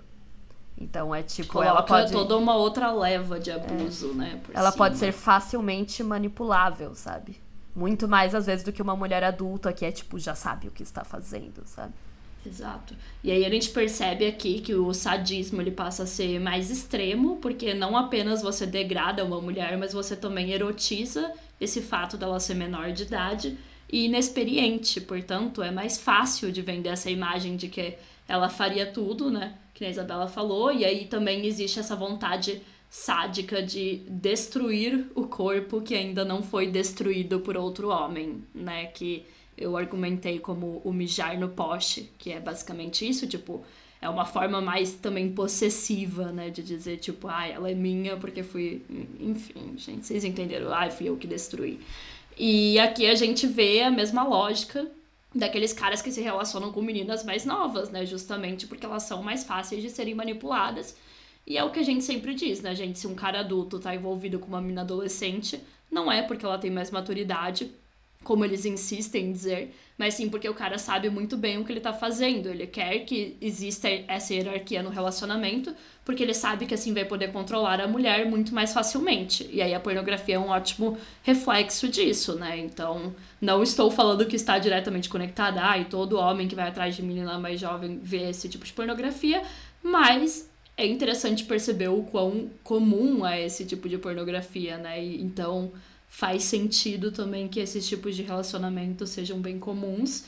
Não sei se uma coisa retroalimenta a outra, não tenho aqui pesquisas para comprovar, mas com certeza você ficar assistindo esse tipo de coisa tem efeito, né, na forma como você olha para as mulheres e as meninas mais jovens, e a gente sabe que tem toda uma cultura também, né, que justifica a coisa da ai, a novinha que quer, que tá pedindo, que seduz o cara, tem muito isso também, né? Então, complicado. Complicado. É. E um ponto importante que a autora vai comentar também, que entra aqui na análise do PCP, é o subgênero, né, dentro da pornografia e com meninas adolescentes, que é a pornografia de incesto. Aí adiciona uma outra camada, né? Porque você está falando de um outro tipo de abuso. Claro que uma menina adolescente com qualquer homem adulto é errado, mas quando a gente fala de incesto, é um homem da sua própria família. É muito comum, várias mulheres já passaram por isso, e a maioria dos abusos que acontecem na infância e na adolescência vem da própria família. Né? É o mais comum, né? Ou tipo da família ou de amigos dos pais. É sempre um homem mais próximo da criança, né, gente? Vocês com certeza já viram as pesquisas e tal, o que faz sentido, porque tem que ser um adulto que tem a confiança da criança, que tá por e que tem muito contato, é. Então, é. assim, é muito, muito, muito comum isso acontecer. E a pornografia utiliza isso como uma coisa sexy, né? Algo que erotiza. Isso é muito doido, porque eu não sabia que era tão comum assim. Aí eu fui fazer meu TCC, né, minha monografia, que eu escrevi em 2019. E o meu objetivo era analisar vídeos do Pornhub, só que eu não procurei sobre nenhum tema específico. Foi só, tipo, ah, os vídeos mais assistidos daquela semana. Eu dava uma analisada e tal. Eu fiz isso por algumas semanas e tal, e aí eu montei ali uma, um corpus dessa análise, né? Escolhi os vídeos. E eu não pesquisei em nenhum momento por vídeo de incesto. Mesmo assim, nove, se eu não me engano, dos 20 vídeos que eu analisei eram sobre incesto. E eu lembro que eu assisti isso e eu fiquei, gente, não sabia que isso era um tema tão popular assim. Tipo, tudo bem que a maioria era incesto, tipo, entre irmãos de criação, porque daí eles tentam dar essa amenizada, tá ligado? Tipo, ah, eles não são irmãos de sangue. Ah, sua mãe casou com outra pessoa e agora você tem esse irmão que é, tipo, da sua idade. E aí. E como que eles mostravam que era um irmão? Tipo, tinha uma historinha, assim? É. Ele chegava falando, tipo, hey, sister. É, muitas vezes tem, tipo, uma historinha. Né? Bem, bem, bem tosca, obviamente, super mal atuada. Mas é. Ou então tá no título, assim. Fudi a minha irmã, sabe? Tipo, já tá no título mesmo ou na descrição. Então, é muito comum. Principalmente de irmãos de criação. Mas eu também encontrei de pai com filha, né? De menino com madrasta também, que daí seria naquela categoria tipo MILF, tá ligado? Mas a maioria era de menina adolescente com um menino que supostamente é para ser adolescente também, mas que é tipo irmão dela. O que aí não é exatamente pedofilia, tipo um homem mais velho, mas tem essa erotização dessa relação entre irmãos, o que é bem estranho. Então eu fiquei tipo, gente, não sabia que isso É, e popular. também tem o rolê de que, tipo, ai, por ser irmão de criação, Sim, fica mais de boa. Que é né? exatamente o que eu pontuei no meu trabalho. Tipo, eles tentam colocar é. esse de criação para dizer, ah, tá tudo bem, porque não é irmão de sangue. Mas não tá tudo bem, né? São pessoas que moram juntas, que têm uma vida familiar. Inclusive, um grande ponto disso é o quanto essa pessoa tem muito mais acesso àquela menina do que um cara, por exemplo, aleatório da rua, tá ligado? Então, muitas dessas histórias eram tipo, ai, ah, o menino vai no quarto da irmã e fica vendo ela, fica vendo ela se trocar, tá ligado? Tipo. É... Ai, que bizarro. Isso que é o creepy. Tipo, tinha um que era. Ai, ele ficava vendo a irmã dele dormir, tá ligado? Tipo assim. Porque ele tem acesso. Então, ai, não é irmão de sangue. Não, não é irmão de sangue, mas é um cara que mora embaixo do mesmo teto, né? É toda aquela questão do abuso sexual incestuoso, né? Que é tipo, a criança ou adolescente não tem para onde correr porque ela está sendo abusada por alguém da sua própria família. O que uma adolescente vai fazer? Sair de casa? Então, isso é muito mais tenso e é isso que traz tantas consequências negativas para a vida de tantas meninas, né? Porque as pessoas que ela mais deveria estar tá confiando, que deveria protegê-la e que mora com ela muitas vezes, é justamente quem tá abusando dela. Então é diferente de você ser abusada, tipo, não que seja bom, né, gente, óbvio, mas assim, é diferente de você, ah, sei lá, fui para uma festa e um cara aleatório me abusou, sabe? E isso eu tô falando que existem pesquisas, né, que comprovam que o impacto psicológico negativo é muito maior, né? Quando alguém Sim, da sua própria com família. alguém da sua própria família, quanto com alguém que você tem um relacionamento, é. né, amoroso, obviamente. Sim, porque você confia, né, você tá mais vulnerável perto daquela pessoa. Então eu trouxe aqui uma parte da minha monografia, é, só um trechinho, Vai se onde eu falo exatamente sobre Isabela. isso. Como diria Graton 2018. Vou me autocitar só para falar sobre os dados que eu encontrei, né? Como eu falei, a análise demonstrou que quase metade dos vídeos, então eu analisei 29 deles, né? Então quase metade, tinha algum tipo de relacionamento sexual entre familiares. E dentre esses, a maioria eram entre irmãos de criação, né? 77% eram entre irmãos, entre aspas, de criação. Além disso, a presença de relações entre madrasta e enteado, e um dos vídeos analisados é entre filhas e pai, em um ato sexual a três. Em outro, que foi contabilizado, então, é, tanto como uma, uma relação entre irmãos, né, quanto entre pai e filha. Além disso, é importante ressaltar que, dentre todos os vídeos analisados que contêm incesto, apenas um não se enquadra aí na categoria de PCP, que seria o vídeo da madrasta, né, porque daí é uma mulher mais velha. Que aí é outra história, outro, outro tipo de trama, né, na pornografia. Mas que ainda é creepy, né, gente, obviamente. Então a gente percebe, né, que, embora não sejam maiorias, os vídeos com teor incestuoso representam quase metade do corpus da pesquisa, o que é uma porcentagem significante, considerando que não foram pesquisados especificamente, né, por vídeos incestuosos. Como eu disse, isso foi algo que me chocou bastante, porque eu nunca tive tanto contato com a pornografia, né, na minha vida, então eu não sabia que era um tema tão comum assim. E de novo, eu fico pensando, né, o que passa pela cabeça dos caras que assistem isso, tipo, sei lá, os caras que assistem isso e tem uma irmã, tá ligado? É, e aí eu fico pensando que aquilo que você tinha falado antes, né, que a gente teve uma infância onde a gente não teve muito contatos, né, com homens e com meninos também no geral. Sempre falo que era muito misândrica, mas de fato a gente não tinha. É, a gente não tem irmãos também, galera. E a gente não tem irmãos homens e a gente também não tinha primos muito próximos, né? A gente tem primos homens, mas na nossa infância não eram próximos.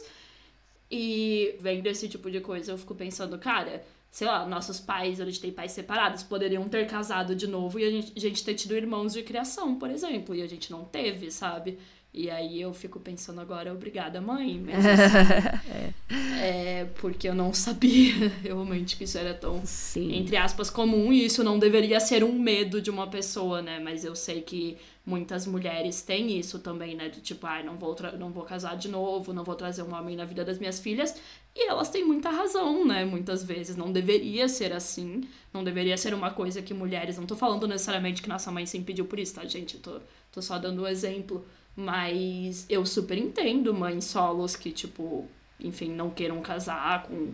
Ou que não queiram casar com um cara que já tem outros filhos e tal para não expor, né, suas filhas esse tipo de relacionamento também. Então, e aqui a gente percebe, né, o, o, quão bizarro são esses vídeos, porque eles erotizam também a hierarquia, né, e, e essa relação familiar, né, que deveria ser uma relação de cuidado, de confiança, de carinho, etc., eles transformam numa coisa super sexual, que é muito bizarro. Até porque, tipo, o incesto é um grande tabu na nossa sociedade, sabe? Então, tipo, Exato. se na vida real, por exemplo, o fosse tipo The Fosters, né, que tem esse plot da menina e do menino que não são irmãos de verdade, mas que são irmãos de criação que se apaixonam, é um grande tabu, é uma grande treta na família, óbvio, né? Então, tipo assim, é interessante, né? E daí eu acho que aí eles se aproveitam dessa questão do tabu justamente para utilizar isso como, ai, uma fantasia muito sexy. E obviamente, isso é bizarro quando a gente considera que esse é um problema social real, sabe, galera? Tipo, não é assim, ai, eles estão fetichizando uma coisa que, ai, nem existe na vida real, gente. É só ali na mente dos caras como uma fantasia.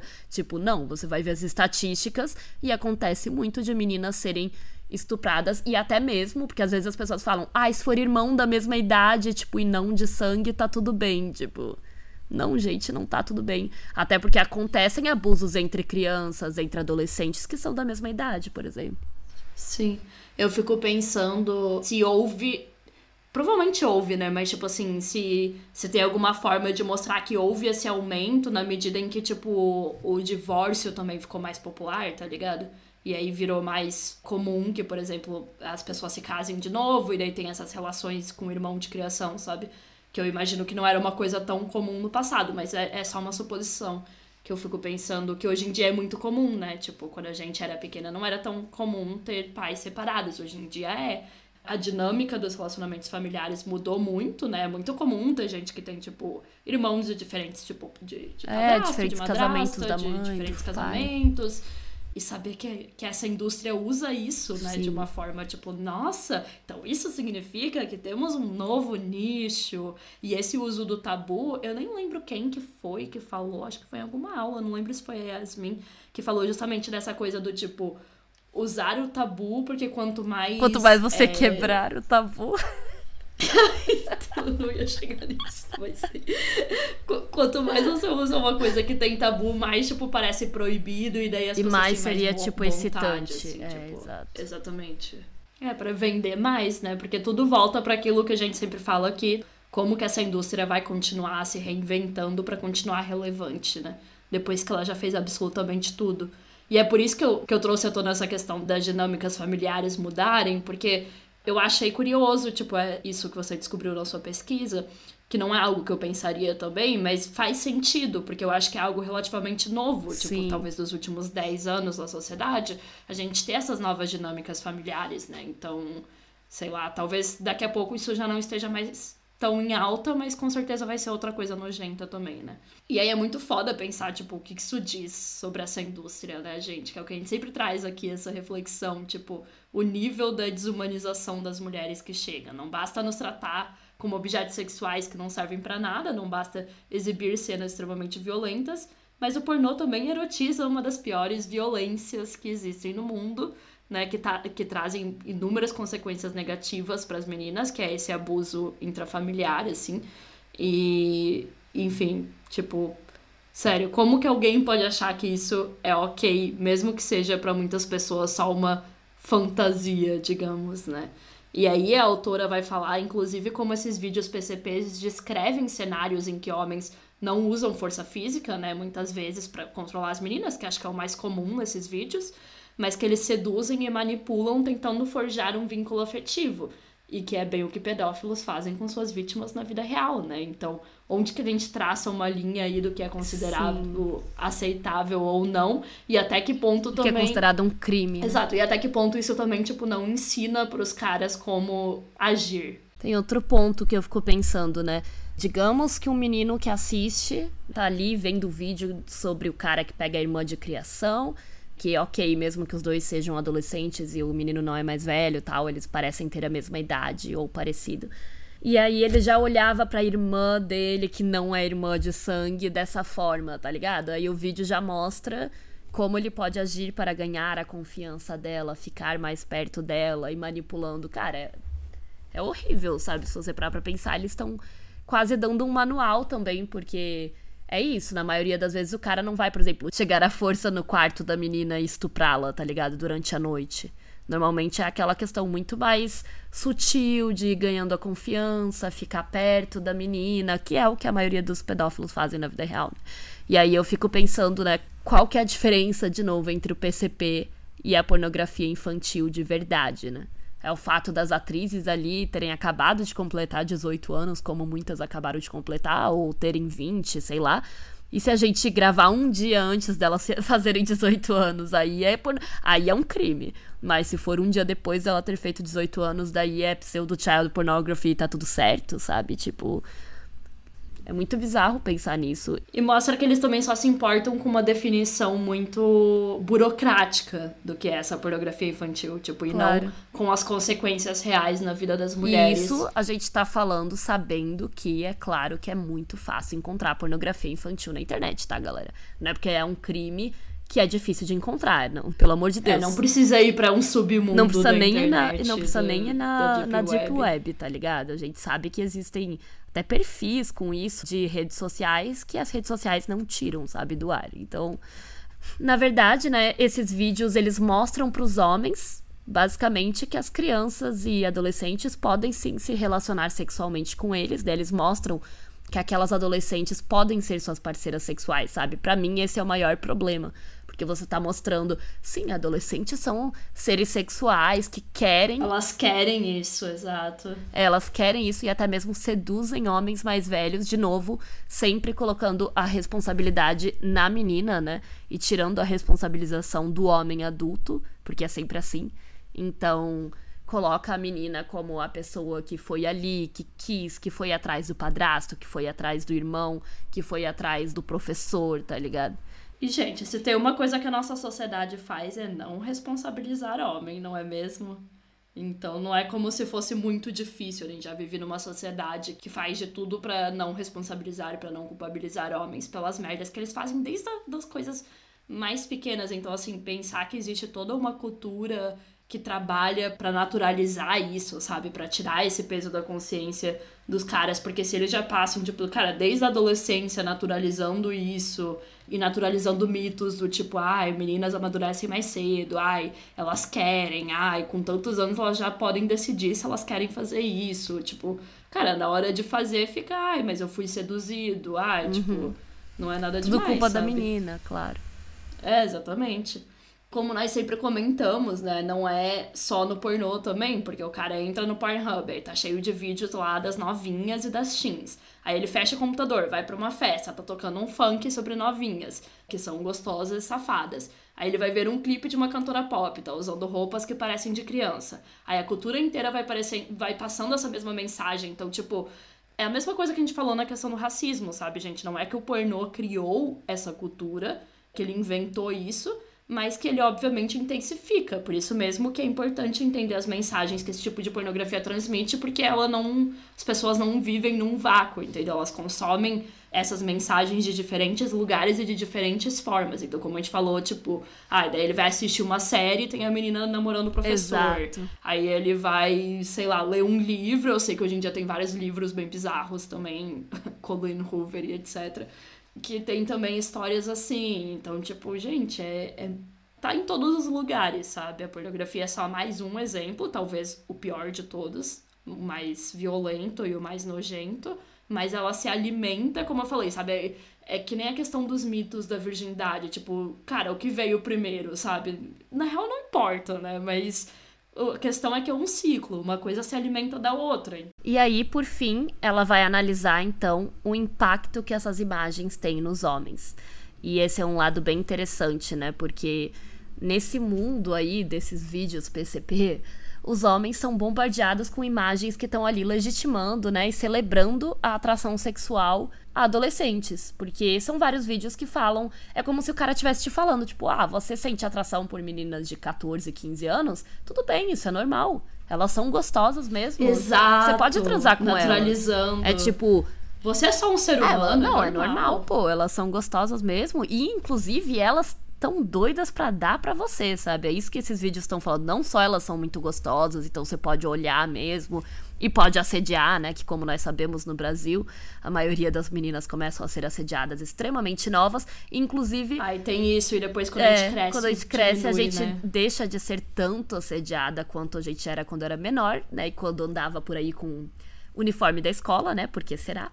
E aí esses sites estão falando Ah, você sente atração por essas meninas jovens? Tudo bem, isso é normal, a gente te entende, isso é comum, elas são gostosas mesmo e elas querem transar com você, sabe?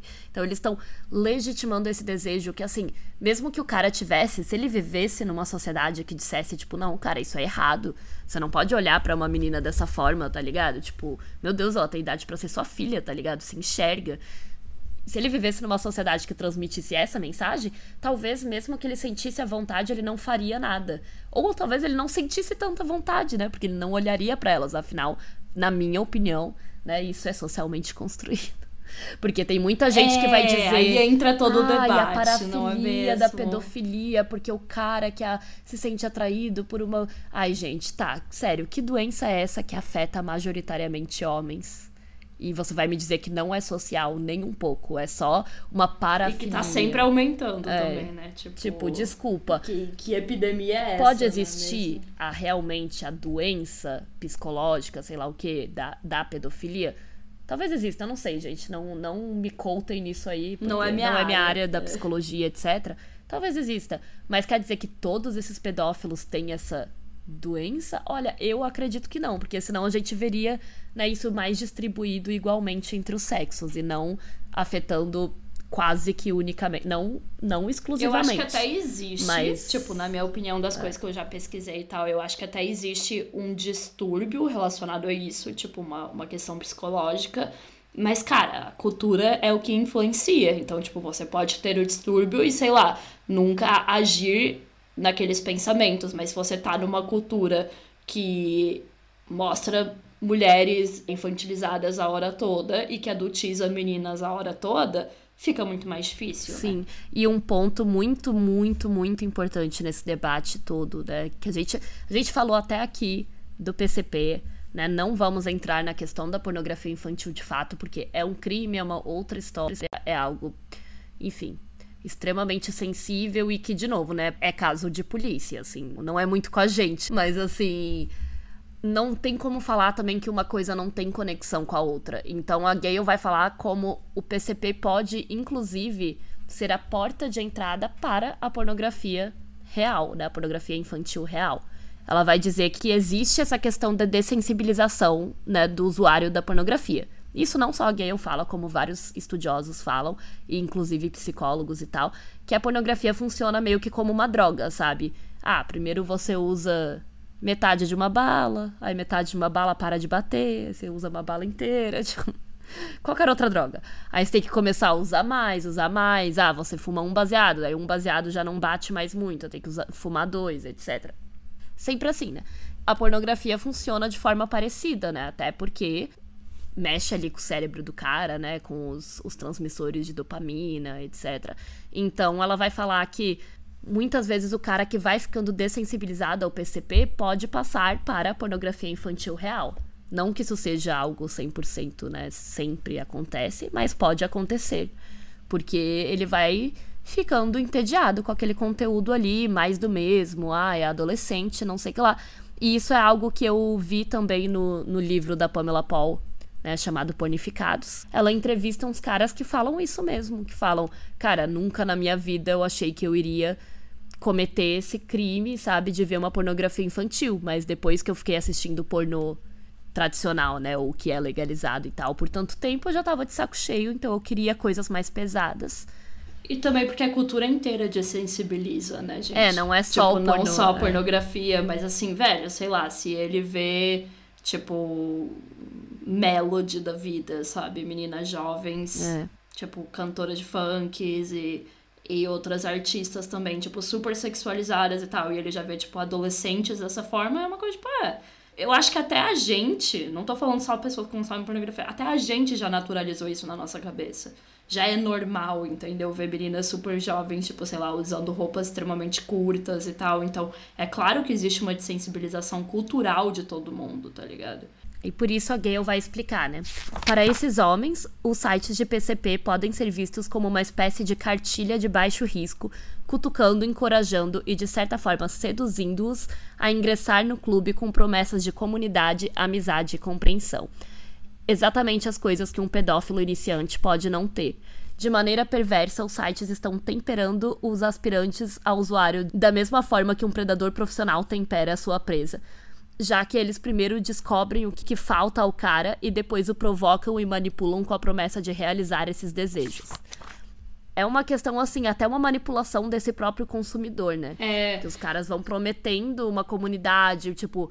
Ela vai comentar que esses vídeos, na própria descrição, muitas vezes fala we, né? Fala nós, em Eu vez do I, isso, do eu. plural, Então, tá. muitas vezes usa o plural, tipo, ai, nós sabemos que você gosta de novinhas safadas. Nós gostamos também, tá ligado? Tipo.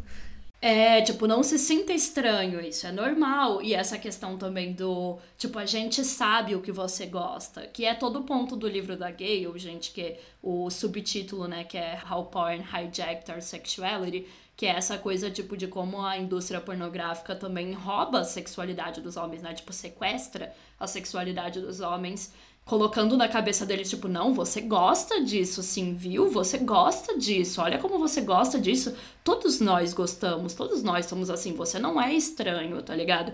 E isso é tão horrível, né? Tipo, E não é tão maluco pensar que daí, do ai, você gosta de adolescentes, né, novinhas, de 15 anos, safadas, o cara pode passar pra tipo, não, eu realmente gosto de criança e quero ver crianças agora, ou bebês, né, em muitos casos da pornografia infantil real.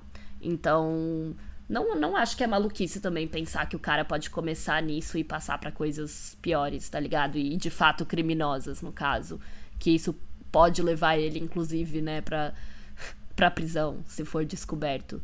De novo, é claro que não são todos, até porque se a gente parar pra pensar, o termo novinha é tão comum que, nossa, existem muitos caras que assistem. É claro que não são todos eles que vão estar tá baixando também a pornografia infantil. Sim. Senão, acho que a gente teria ainda mais pornografia. E já tem bastante, né, galera? Mas enfim, a gente teria ainda mais casos de caras sendo presos, por exemplo, por baixar pornografia infantil e tal.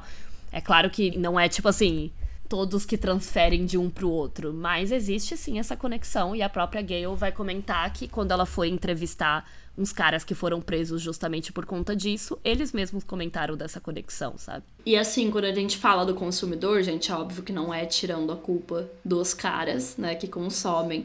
Mas é interessante notar que geralmente quem é preso são os consumidores, né? E não, tipo, produtores. Em digamos. alguns casos é, né? Mas que é, é difícil também de achar essas quadrilhas e esses Sim, sim, tal, mas esse que é meu ponto, tipo, é mais fácil, o link mais fraco é sempre o consumidor, né? Ou que, tipo, tira a própria vida e tal. Muitas vezes o produtor é o próprio consumidor, tem isso também, como no caso do anestesista. Então, às vezes é isso, mas o meu ponto é, muitas vezes é tipo, cara, é pra você se fuder mesmo, tá ligado? Aí você vai parar na cadeia, esses caras estão cagando pra você, que são os grandes produtores aí, tipo, não ligam, sabe? Então também é um- uma forma de sequestrar a sexualidade desses homens e de que colocar eles nesse mundo, né? É muito perverso, é muito horrível. Aí quando a gente pensa nessa construção da cultura, é muito interessante pontuar isso, de como é construído esse consumidor, né, da pornografia infantil, porque normalmente a gente coloca os caras, que é isso que eu odeio, né, desse debate do ai, é doença ou não é, que a gente coloca muito nessa caixinha do tipo, ai, ou é pedófilo ou não é, sabe? E o que a Gale mostra é que não é tão simples assim, né? Segundo autoras tipo a Diana Russell e a Natalie J. Purcell, existiria uma espécie de contínuo entre um pedófilo e um não pedófilo. Então, alguns homens estão claramente na extremidade, então, tipo, são 100% não são ou, ou 100% são, e outros estão mais ali no meio, dispersos, e aí, tipo, em diferentes pontos, e a posição deles pode mudar ao longo da vida, e isso é influenciado pelas culturas que eles estão. Então, a gente também sabe que culturalmente isso também vai depender da onde você, tipo, onde você mora, onde você Sim, nasceu, o que, que é isso também. Tem a questão de, tipo, ter alguns países que isso é mais aceitável do que outros, algumas comunidades, então tem várias questões que influenciam. Então, o que me incomoda do, do debate de ai, é doença, ai, não é doença, ai, é um coitadinho, ai, não é um coitadinho, é que as pessoas parecem que acham que, tipo, alguém nasce com um gene, Sim. tipo, da pedofilia, tipo, sabe, não é assim, gente. Se fosse assim, as coisas eram muito mais Seria bem fáceis. mais simples, exato. É, é muito mais complicada essa questão do contínuo. Inclusive, né, quando a Gayle vai citar ali os caras que ela entrevistou na cadeia, eles disseram para ela que na verdade eles preferiam fazer sexo com mulheres adultas. Assim, de novo, a gente não sabe se eles estavam mentindo ou não, né? Claro. É, claro, né? Não é um método de pesquisa, tipo, 100% confiável, mas. Que é, é a palavra deles, mas Sim. que eles não necessariamente abusavam de meninas, tá ligado? Na vida real. Eles foram presos por terem baixado pornografia infantil, mas que, segundo eles, é porque eles tinham ficado entediados com a pornografia tradicional e até mesmo com a PCP. Então a gente vê que sim, existe uma conexão entre a pseudo-child pornography e a pornografia infantil real, e que as coisas não são tão preto no branco, né? Que existem várias nuances aí. Talvez o cara possa curtir esse tipo de pornô, mas não fazer isso na vida real, ou ele faz na vida real e também assiste esse tipo de pornô. Tem várias questões, tá ligado? E ele não necessariamente tem alguma questão psicológica, gente. Ele pode ter sido E o apenas ponto também é influenciado. que, tipo, importa saber se ele tem ou não. Eu nunca entendi isso, sabe? É, Porque, tipo- assim, ao meu ver, o que essas pessoas fazem é horrível. Não é, tipo, decidir se ah, elas nasceram assim ou não. se é porque daí vem é. todo aquele debate E- que se é uma questão psicológica, o cara precisa de tratamento e não ir pra cadeia. Tudo bem, mas aí também é outro debate. Mas assim, o meu ponto é: se o horrível é as consequências, eu tô cagando se o cara nasceu assim ou se foi a cultura que fez ele assim. Tipo, vai arruinar a vida de uma criança da mesma forma, sabe? Eu acho que o. o enfim, eu não entendo essa, essa questão, assim, porque daí colocam no lugar, tipo, ai, ok, precisa de um tratamento. Tipo, sei lá, eu acho que tratamento muita gente precisa, e aí a gente pode entrar em toda a questão do E qual seria o da tratamento pra um da- pedófilo exatamente? Tipo, ah, você vai tomar um remédio, vai passar? Daí vão falar, ai, sei lá, castração química, tipo. É, porque eu acho que é muito ver as coisas como só físicas, né?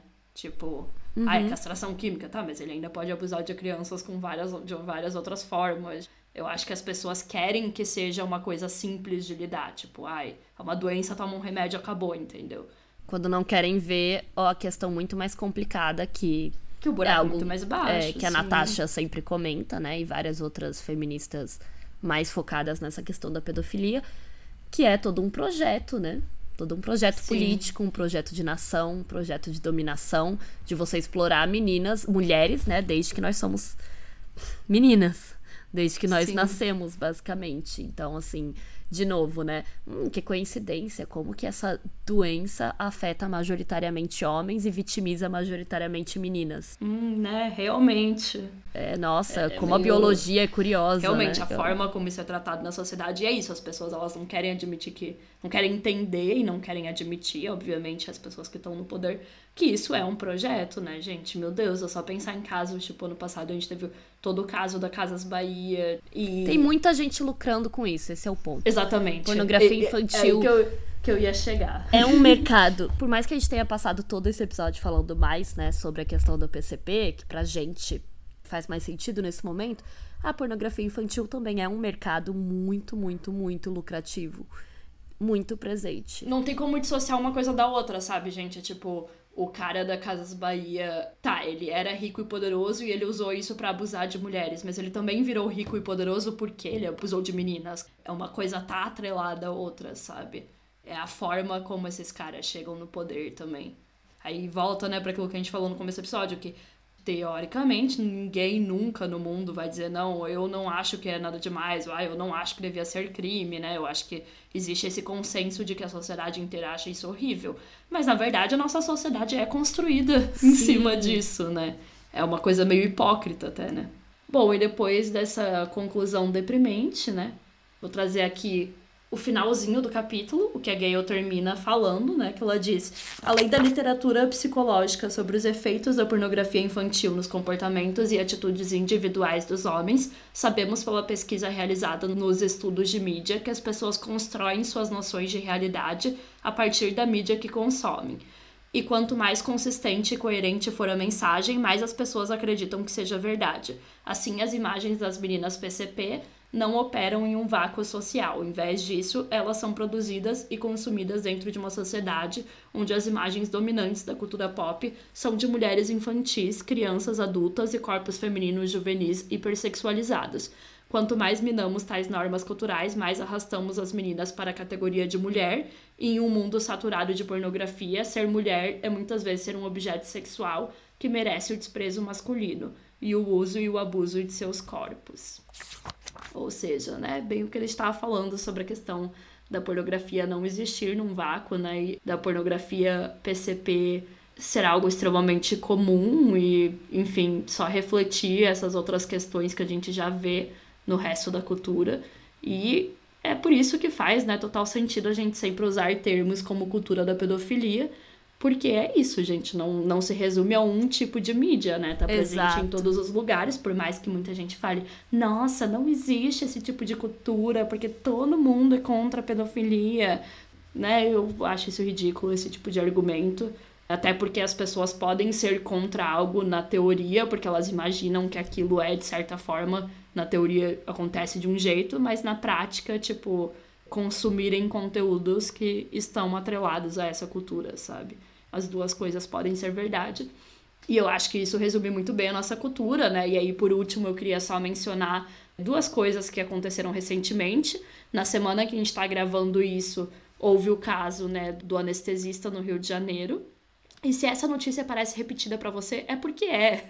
No caso, ano passado, já tinha tido outro caso, né, de anestesista que foi preso também por abusar de pacientes. E eu digo assim, gente, quando eu bati o olho, quando eu só vi a manchete, eu nem li a notícia porque eu fiquei, ai, cara, mais um caso, meu Deus, como é horrível ser mulher, vou continuar aqui meu dia, acho que eu só vi, tipo, num tweet, e não fui pesquisar sobre.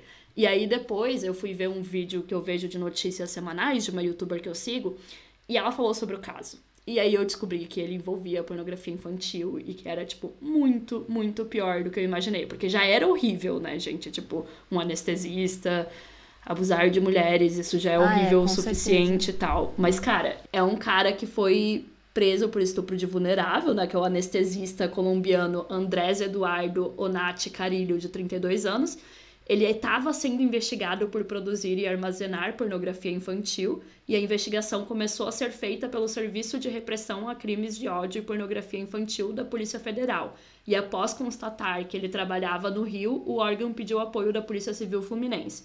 E com auxílio do setor da inteligência do 2 Departamento da Polícia Civil do Rio, há cerca de um mês, os investigadores descobriram em equipamentos eletrônicos do médico mais de 20 mil arquivos com imagens de abuso sexual envolvendo crianças e adolescentes, imagens que incluem inclusive abusos sexuais contra bebês. E foi isso que, tipo, daí a polícia foi lá, prendeu ele, descobriram que muitas dessas crianças e bebês que apareciam nos vídeos tinham sido pacientes dele no hospital. E, cara, é um caso horrível e tenebroso e muito, muito nojento. E, enfim, faz perder toda e qualquer fé na humanidade.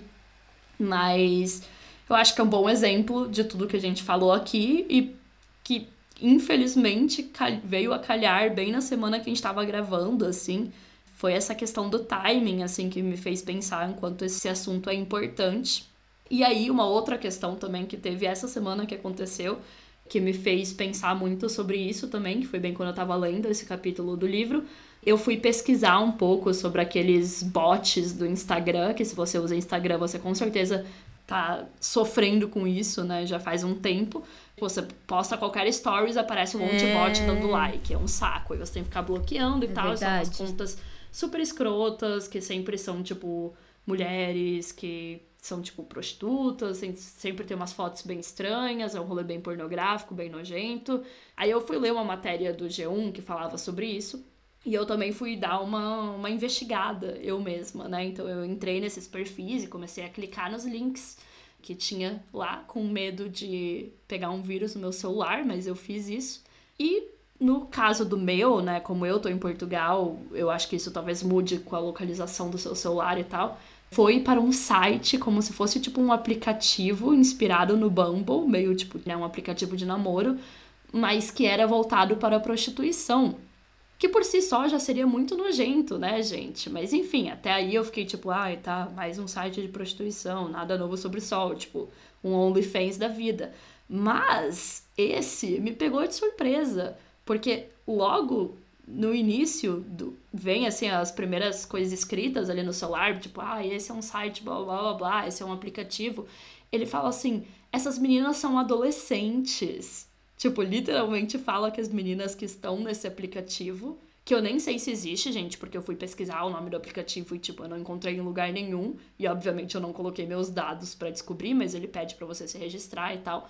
São adolescentes. E eu fiquei em choque com isso. Eu até tirei print mandei pra Isabela, porque tá literalmente na chamada do negócio. É como se você entrasse no Tinder e o Tinder te falasse: Hum, aqui tem adolescentes. Tipo, como se isso fosse uma coisa positiva, assim.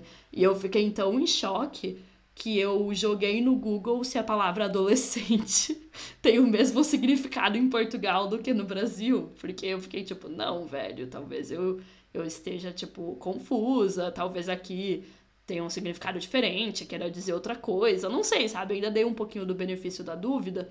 Eu fui pesquisar e não, gente, adolescente é adolescente em português de Portugal e português do Brasil é a mesma coisa.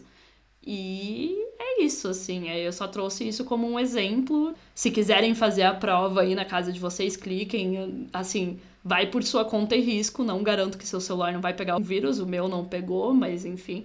O que acontece é, ele te direciona para um link de um blog, tipo um blog site. Aí lá ele fala tipo do aplicativo, daí você clica em outro link e ele vai para esse suposto aplicativo que, que é tipo Bumblefuck o nome.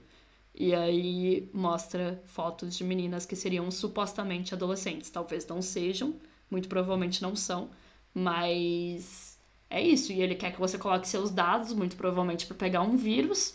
E assim, nem, nem achei tão ruim, porque depois eu falei pra Isabela, sabe? Tipo, se o cara é nojento bastante para querer se inscrever nisso, ele merece um vírus no celular. Ou no computador, ou no sei lá o quê. Sim. Mas achei bizarro, fiquei bem assustada.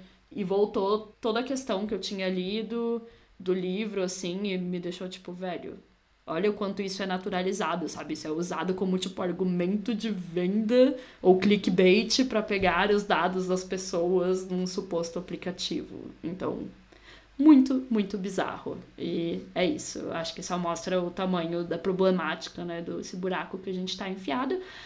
E é isso, terminamos este episódio. Só quis trazer aí esses dois adendos para conectar, né, com o que está acontecendo no, no nosso dia a dia, com as notícias da vida real.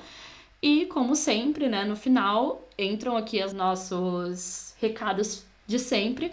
Primeiro, quero agradecer por ter ouvido até aqui. Se você gostou e quer continuar estudando sobre indústria pornográfica, entre no nosso site, pessoalpolitico.com.br e se cadastre na lista de espera para o nosso curso sobre feminismo anti-pornografia, que em breve vai abrir uma segunda turma e para o nosso curso sobre OnlyFans, porque a gente acabou de terminar a primeira turma e foi incrível e com certeza vamos abrir outra. Então, se você tem interesse em estudar sobre esse assunto, entre em o pessoalpolitico.com.br e se cadastre para ficar sabendo quando a gente vai abrir aí novas turmas dos nossos cursos. Se você chegou até aqui, considere avaliar o nosso podcast no Spotify ou em qualquer aplicativo que você estiver ouvindo. Compartilhe nas suas redes sociais, mande para seus amigos, compartilhe com quem você acha que se importa com essa temática, né, e que quer aprender mais sobre isso.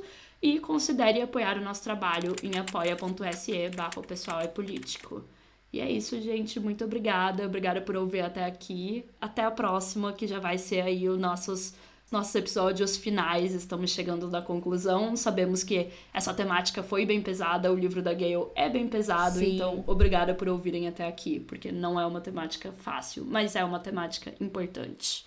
É isso, pessoal. Obrigada por ouvir, ficar com a gente até esses episódios da temporada. Já estamos quase terminando aí. Obrigada por ouvir até aqui e até a próxima. E é isso. Muito obrigada, gente. Tchau, tchau. Tchau, tchau. To expect that there are going to be Je pense que such dans l'ensemble, ça ne va pas bien du tout pour les femmes. We have to find some way to keep the rapists off the street.